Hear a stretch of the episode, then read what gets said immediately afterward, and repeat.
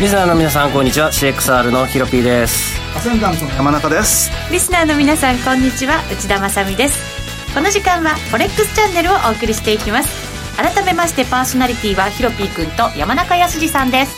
こんにちはよろしくお願いしますよろしくお願いいたしますさて現在ドル円ですけれどもえー、109円16銭から17銭あたりこの109円を挟んだあたりでこのところね推移してますけど山中さん、はい前回、はいこ今年初めてショートでリグ読ましたよおあおのね結構下がりまし結た構も下がんっねたでしょ、あの時そうねだからあの時はもえうえ本当に割とすぐあの後リグエてっていう、でそこからのそこから戻りねがねそう戻りがねありましたけそどうそうもうちょっと押すのかなと思って、はいせめて8円台前半で買いたいなと思ってたら けど結局行かずであの時ね妙に8円の3号が底堅かったんですよなんかその辺にやっぱりこう日本勢のちょっと買いが入り始めたなんそてれで結話もね局そうなんですよあ下がりきらずに上がってきちゃったんで、ええ結局その後は何もできずですね結局だからちょっと108円の前半の硬さを確認したかなっていう感じは、ね、確認しちゃったって感じですねありますよねはいさてヒロピー君は僕は損切りですあらそのううんんちょっと微妙でしたね後ほど詳しイくメージが違っはい、どうしましょう、 今日もなんだかブツブツ つぶやいちゃうんですかね、ヒロピー君はどうなんでしょうたね。今今日日もおやきの一日で今日と同じですそうかもしれないです。はい。 さて、この番組は YouTube ライブでも同時配信しています。動画配信につきましては、ラジオ日経の番組サイトからご覧いただけます。その YouTube ライブに連動したチャットもありますので、ぜひご意見、ご感想などお寄せください。それでは番組進めていきましょう。この番組は、forex.com の提供でお送りします。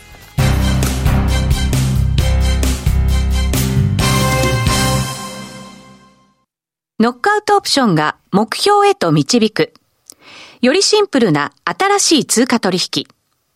forex.com では柔軟な証拠金設定、リスク限定、簡単なトレード設計のノックアウトオプションの取引が可能です。最大損失を限定し、高い資金効率を利用しながら利益獲得が狙える画期的な商品で、1000通貨相当から取引いただけます。ノックアウトオプションならリスクをコントロールしながら機会を逃さない。トレードに優位性を。ノックアウトオプションや FX なら forex.com でぜひお取引を。講座のお申し込みや詳細は forex チャンネルの番組ページをご覧ください。外国為替証拠金取引及びオプション取引は元本及び収益が保証されているものではありません。FX 取引は、レバレッジを利用して取引代金に比較して、少額の証拠金で取引を行うために、相場の変動による価格変動や、スワップポイントの変動により、思わぬ損失が発生する場合があります。お取引の前に契約締結前交付書面などを必ず熟読し、取引の内容、危険性などをご理解いただいた上で、ご自身の判断と責任にてお取引ください。ストーン X フィナンシャル株式会社、金融商品取引業、関東財務局長、金賞第291号。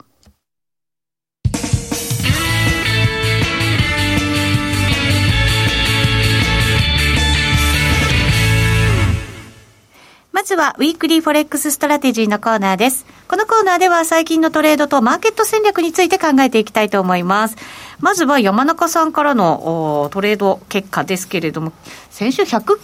円そのうです前半ぐらいでした9よ円ね、の売ねったあのが。のそう前半で売ったんで、まあ、ええ50銭下でと思って、まあ、要は10で売って60で買い戻すという、あのあまり欲を張らずにというね、はい感じで、まあ、それが割とあっさりとついてしまってでその後さらにもう50銭下で8円10で買いたかったんですよねほうイメージ的にはそこまではそのあたりいかなかったそうでまあちょっと3035のところが全然抜けないよなっていうか、まあ、35が抜けなかったんで、はいきっと4050ぐらいのところは、ここは逆に買っていいのかなと思ったんですけども、少なくとも先週の木曜までは高値切り下げてたんですよ、ドル円ってザラバのチャートでもって。はい。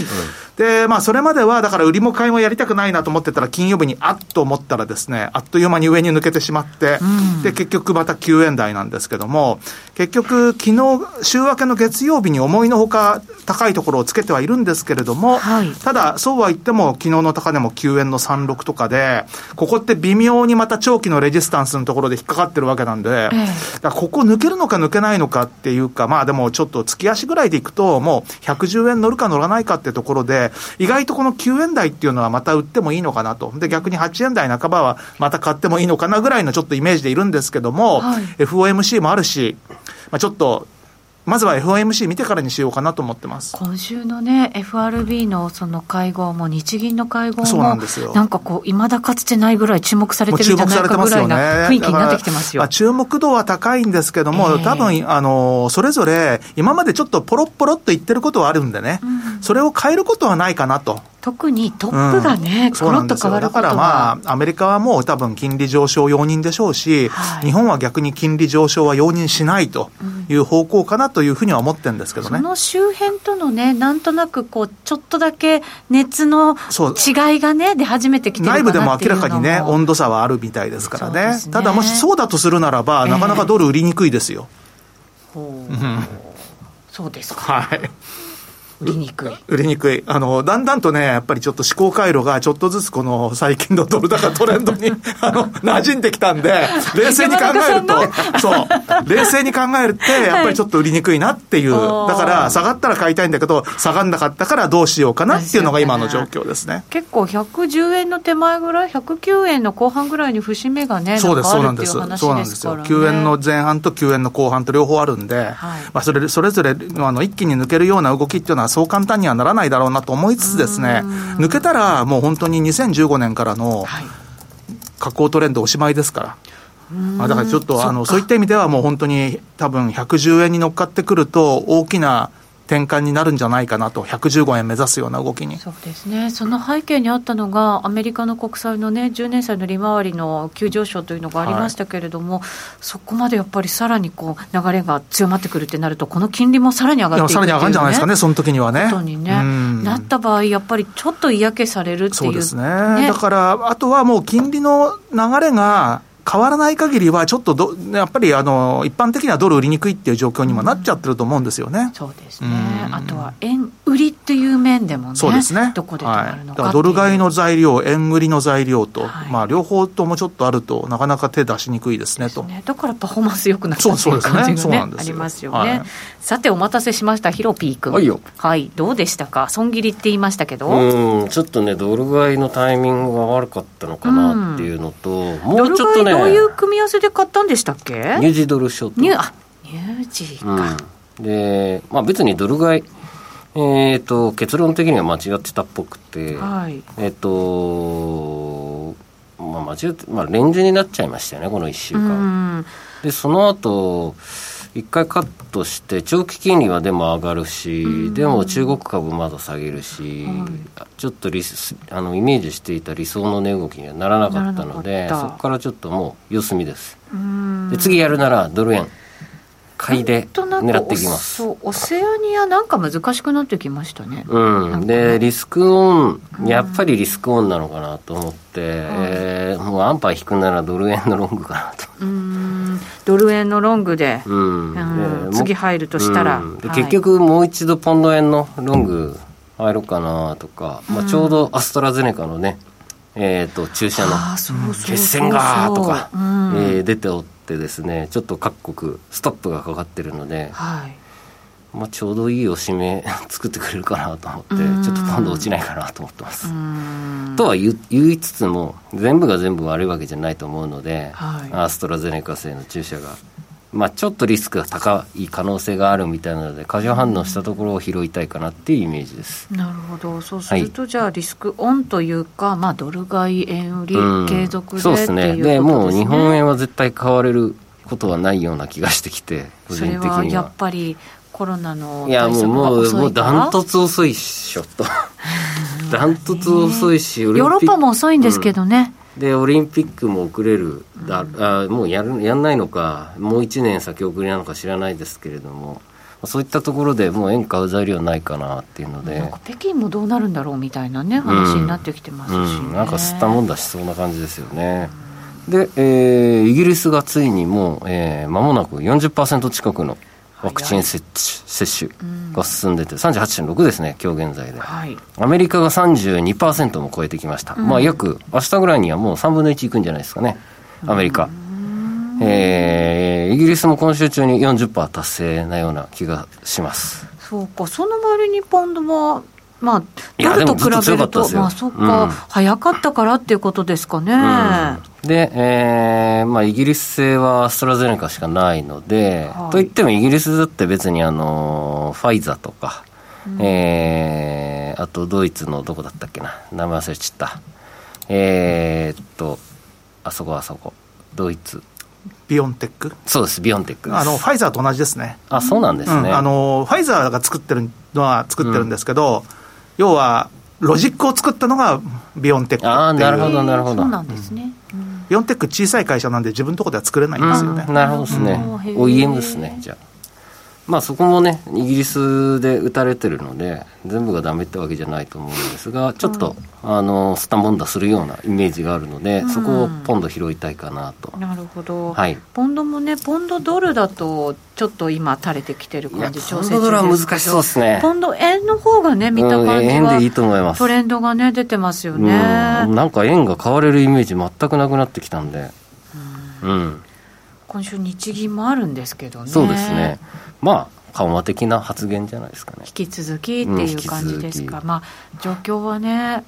うん今後良くなっていくだろうという希望はもちろんあるわけですけど、そのスピード感というところでは、うんまだなかなか他からは選ばれてないって感じですかいねや。ー革命的に遅いですからねやはり日本人らしいなと思いますけどはい、そうすると、じゃあ、ヒロピー君はタイミングが良ければドル円買いで入そりうったすいねよっていう感じ、そもうのタイミングどうします、水準とか。えー、っとね、うん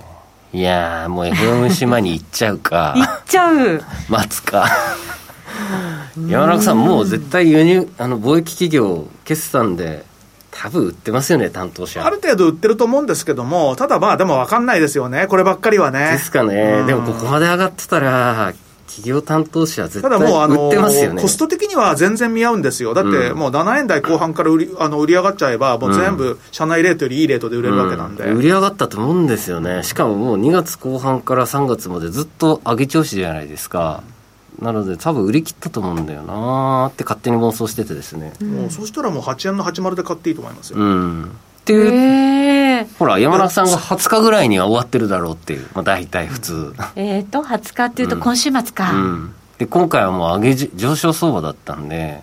絶対売ってると思うんですよ担当者もうラッキーと思いながら、うんだけどあるよあるよと上がっちゃってそうしたら、おとんでもない隠し玉がいたなんて言ったりしてなのでなのでなので、月末のロンフィクはちょっと怖いですが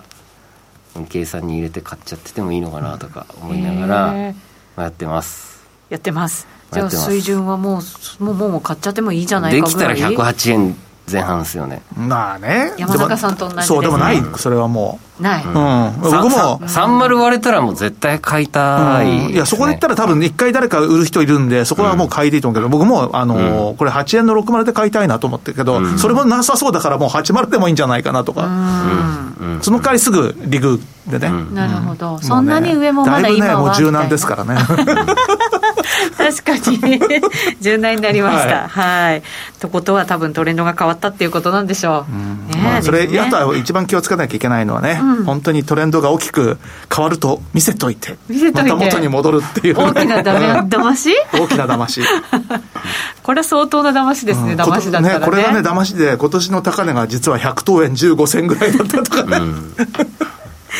はいまあとりあえず、えー山中さんは109円の後半があったら売りたいけれども108円前半から本当は買いたいよってうん本当はねいうぐらいのねそうですねうんはい、幅で考えていてヒロピー君はドル円買いでうん入るかなっていうところですはいということでうんう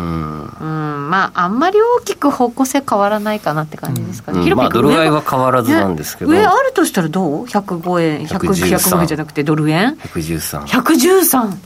来ましたね、ずいぶん。まあでも、あのー、100等円抜けたら本当そうだと思いますよ、方向はね。うんそこって何ですか、そういう、ある意味、真空地帯的な感じになるんですか、いやもう山中さんとこの間、YouTube で語り合いながら長期金利の上昇とはい計算した、えー結果113円で意見がまとまったえー金利がどれぐらい、2%ぐらいで2%、ターゲットうんで2%だっ直たら近の上昇率金利の上昇率とドル円の上昇率を、まあ、単純に比例計算してみたら、まあ、そのぐらいがちょうどいいんじゃないかというああそうなんだ大体0.1%で1円ぐらい上がっちゃってるんですよね、最近ね。あそうなんですね、なるほど、じゃあ、金利見つつ、うんはい、どこまでいくのかというのも計算しつつそうとっすいねう感じですか金ね。利緩ん緩んでもリスクオンなんで結局上がっちゃうんですいよく、ううんんやっぱりね、なんかその、円売りっていうのも強いんでしょうね、そう考えるとね、うんうんやっぱりね、なんかね全く選択肢に上がってないように思いますうんはい、ここまではウィークリーフォレックスストラテジーでした。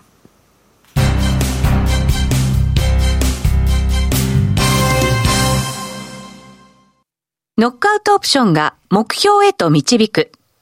よりシンプルな新しい通貨取引。forex.com では柔軟な証拠金設定、リスク限定、簡単なトレード設計のノックアウトオプションの取引が可能です。最大損失を限定し、高い資金効率を利用しながら利益獲得が狙える画期的な商品で、1000通貨相当から取引いただけます。ノックアウトオプションならリスクをコントロールしながら機会を逃さない。トレードに優位性を。ノックアウトオプションや FX なら forex.com でぜひお取引を。講座のお申し込みや詳細は forex チャンネルの番組ページをご覧ください。外国為替証拠金取引及びオプション取引は元本及び収益が保証されているものではありません。FX 取引は、レバレッジを利用して取引代金に比較して、少額の証拠金で取引を行うために、相場の変動による価格変動や、スワップポイントの変動により、思わぬ損失が発生する場合があります。お取引の前に契約締結前交付書面などを必ず熟読し、取引の内容、危険性などをご理解いただいた上で、ご自身の判断と責任にてお取引ください。ストーン X フィナンシャル株式会社、金融商品取引業、関東財務局長、金賞第291号。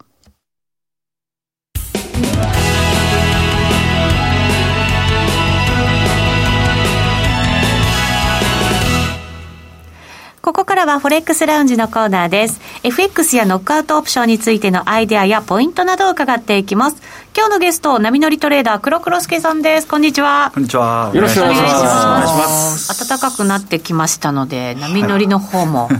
いですよ今い年い感じですかそうです下がね。ね。ってなるはい、いい感じに。そして、トレードの方もいい感じですか。そうですね。ここに来るとやっぱそうでり、すね来こましたこに来ると。いや前回ちょっとね、ダメだったんですあけそうど、前回初めて失敗談な感じでしたよ含み損がありますみたいなはい話だったんですけど、やっぱり良かったです。ここに来ると。なんか悔しくないちょっと我々僕らは運気を与えてあそうあな本る当ほどそうなの、い吸い取られてんじゃないそんなことない、僕ね、は神社の影響じゃないですか、これは今。ああ、ファーストポットにしましょうかね。このビル神社 僕なのんかねこう敷来地る前内ににある必ずあのお参りしてから来るんですけどねあ本当ですかあ本当ですかうん本当欠へーかしたことないですよ神社ってでもいいことがあったらなんか報報い告やいやに行もくうんいでいしことがあょってもなくても常にですよえー、私いいことえーがあった時だけ行くようにしてます、僕もう常におー常に神頼みだから なんか今年あまり行ってないんですよ ね残念ながらあねいやいやー帰り寄ろうかな。そうです、あ悔しい いいことがあったってことかお礼を言いに。そうですよじゃあ聞きましょうか、そのトレードをはい、えーっと、えー、まずエントリーが152.0。えーっとポンド円でしたっけあポンド円です。ポンドポンド円あそうですね。はい152 2円で売ったんですかんちょっと待ってポンド円、はい 150? 2.05。ちなみに今完璧がじゃないですか今が151円、うんうんはいぐらい1円抜いたうんそうですね。まあ、え300ー、万ぐらいの利益いやいやいや、全然です。もっとじゃないのもう ?100 分の1ぐら いです。そんなわけないでしょで、これの根拠はい根拠が、はいまあはい本当に一番同じ毎回同じなんですけど、はいえー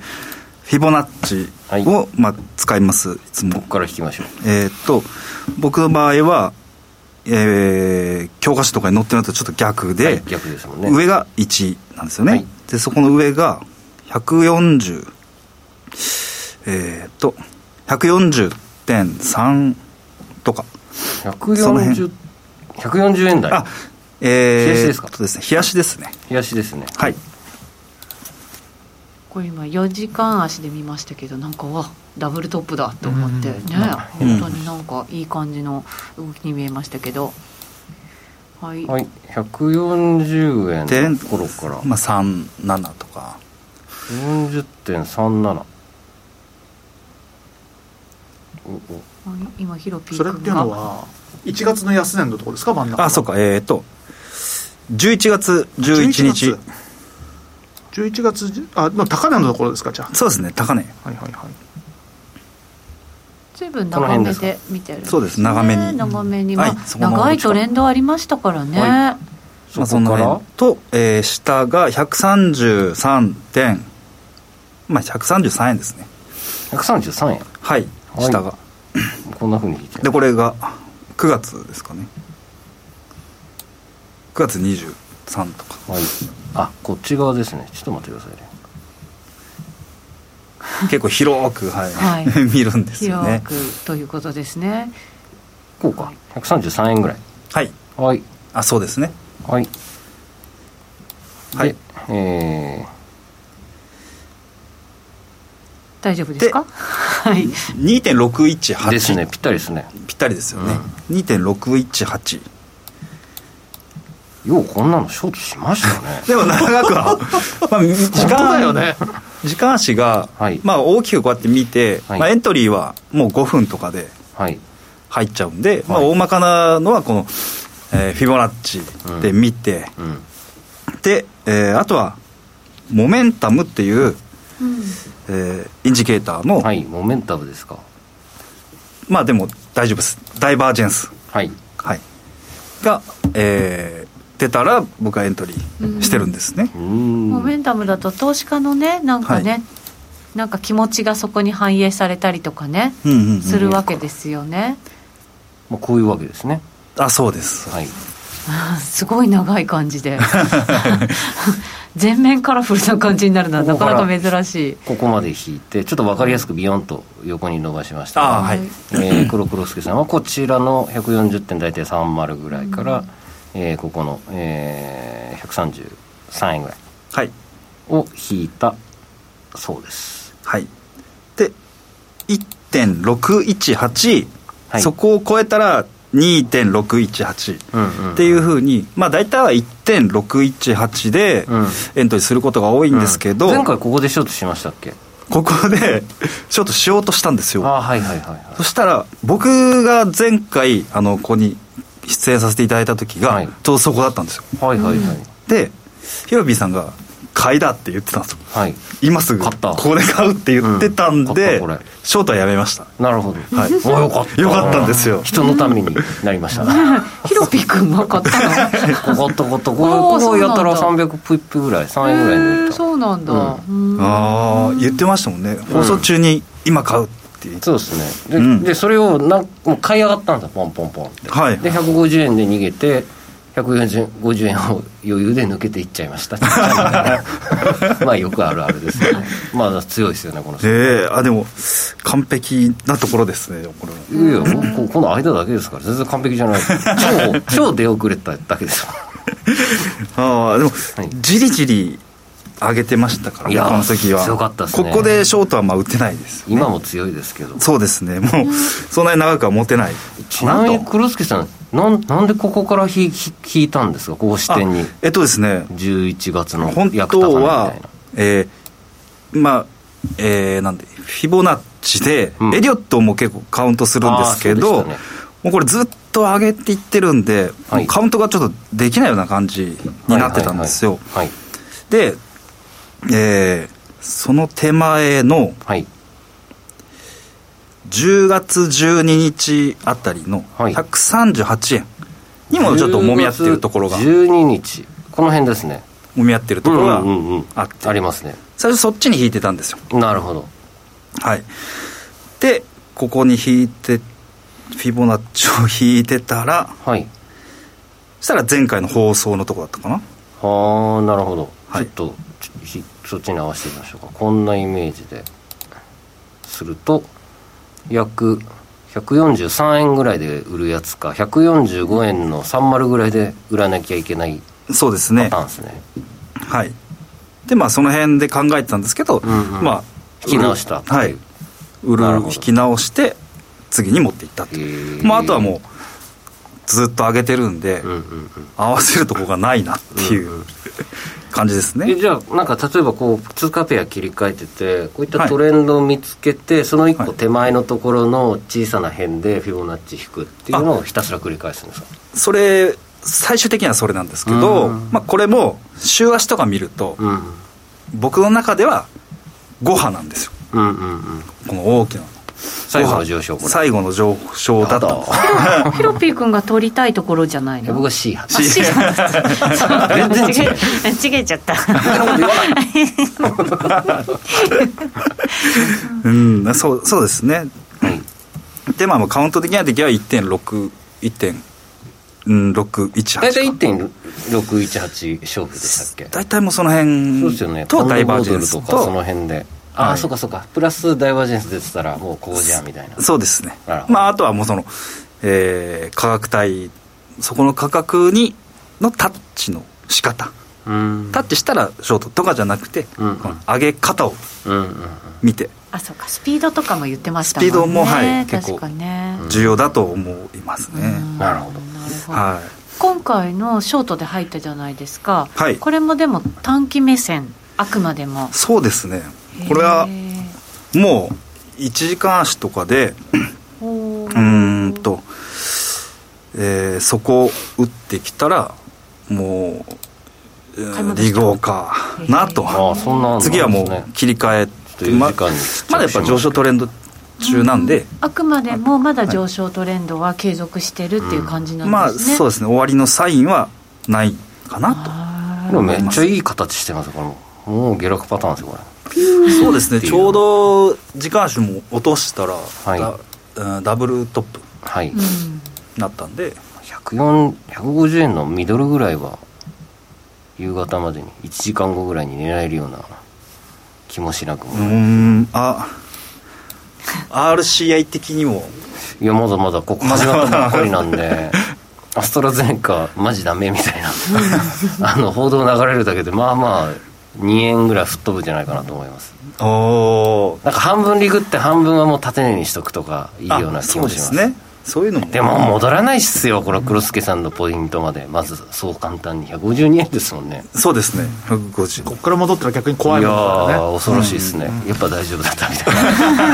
なっでも怖いですからねっていうほどぐらいじゃないとないですよねさあ今回も黒黒助さんはここにいいタイミングで来たのかどうなのかね、はいああそうですすねまた次回ちょっと検証したいなと思います、僕149円ぐらいで待ってようかな怖いからうんおお願望ですま以上たです新たな戦略が生まれてます はい、この後もまだまだ YouTube ライブで、えー延長戦がありますので引き続き皆さんご覧になってくださいラジオの前のリリリスナーの皆さんとはお別れとなります、えー今日のゲスト黒黒助さんでしたありがとうございましありがとうございましたありがとうございましたさあこの番組は forex.com の提供でお送りしました